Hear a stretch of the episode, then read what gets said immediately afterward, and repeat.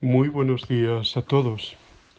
Hoy es día 8 de agosto y es el domingo décimo noveno del tiempo ordinario. En este día se celebra también la memoria de Santo Domingo de Guzmán, uno de los grandes santos de nuestra España querida, fundador de la Orden de Predicadores y en estos días, en concreto el día 6, se acaba de cumplir 800 años de su dies natalis, o sea, de su nacimiento para el cielo.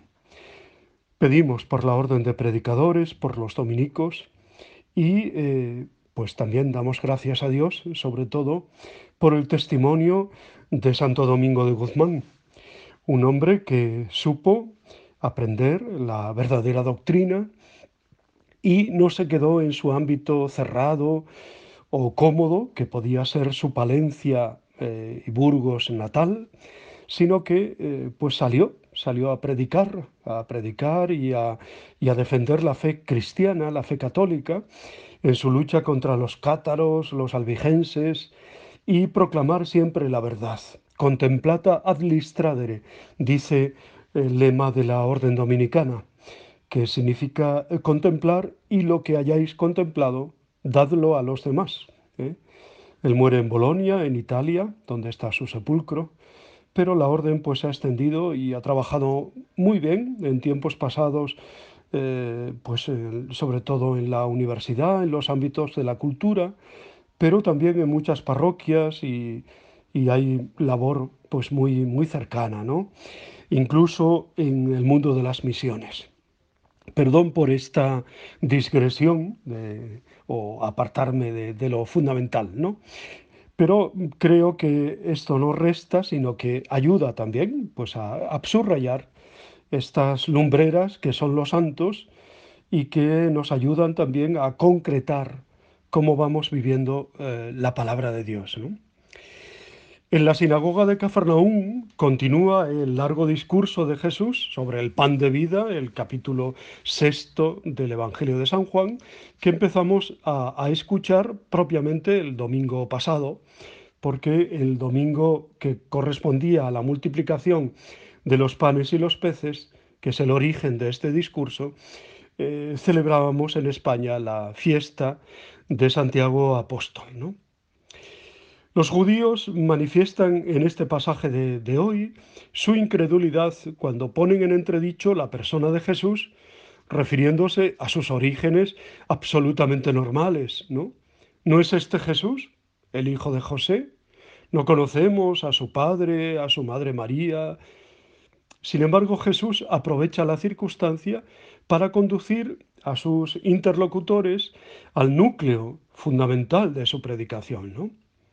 Para esto, eh, cuando se proclama el Evangelio, es necesario también que nosotros enfaticemos, eh, le pongamos acento a las afirmaciones de Jesús para que nuestros oídos también lleguen a captarlas mejor, ¿no? Podríamos resumir así las tres ideas fundamentales que indican esta progresión. Primero, todos serán discípulos de Dios. Todos debemos agudizar cada mañana cada vez que nos congregamos en comunidad, el oído para escuchar lo que Dios tiene que decir a nuestra vida. En segundo lugar, Jesús es el pan vivo bajado del cielo. Quien coma de él vivirá para siempre. Y tercero, el pan es su propia carne, que da la vida al mundo. La murmuración del auditorio de Jesús deja entrever la dificultad de acoger el misterio de la encarnación, o sea, que Dios se haya hecho hombre, eso que decimos en el credo, ¿no? Bajó del cielo y por obra del Espíritu Santo se encarnó de la, Virgen María y se hizo hombre. Los judíos consideran esto como escandaloso. ¿Cómo puede decir Jesús que ha bajado del cielo, no? Y el evangelista Juan conoce perfectamente este escándalo que supone afirmar tanto ayer como hoy que un hombre débil, frágil, de carne y hueso como nosotros, del que son bien conocidos sus orígenes, pueda decirse que ha bajado del cielo.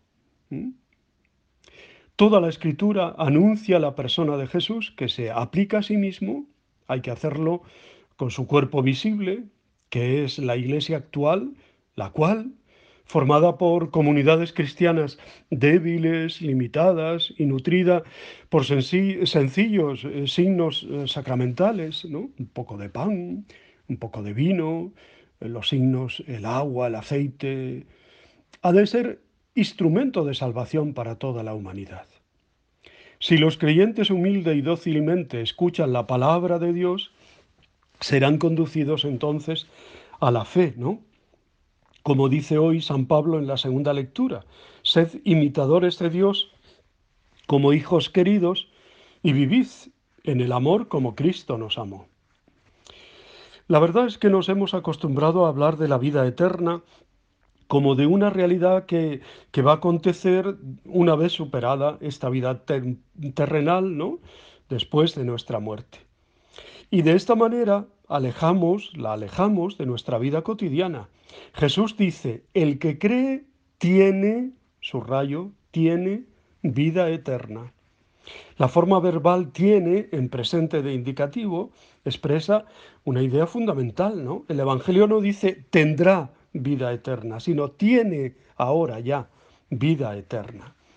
En el Evangelio de Juan, vida eterna es sinónimo de tener la vida de Dios, ¿no? la presencia de Dios, eso que debemos cuidar y que al neófito en el Evangelio se le indica con, con la vestidura blanca, ¿no? consérvala sin mancha hasta la vida eterna.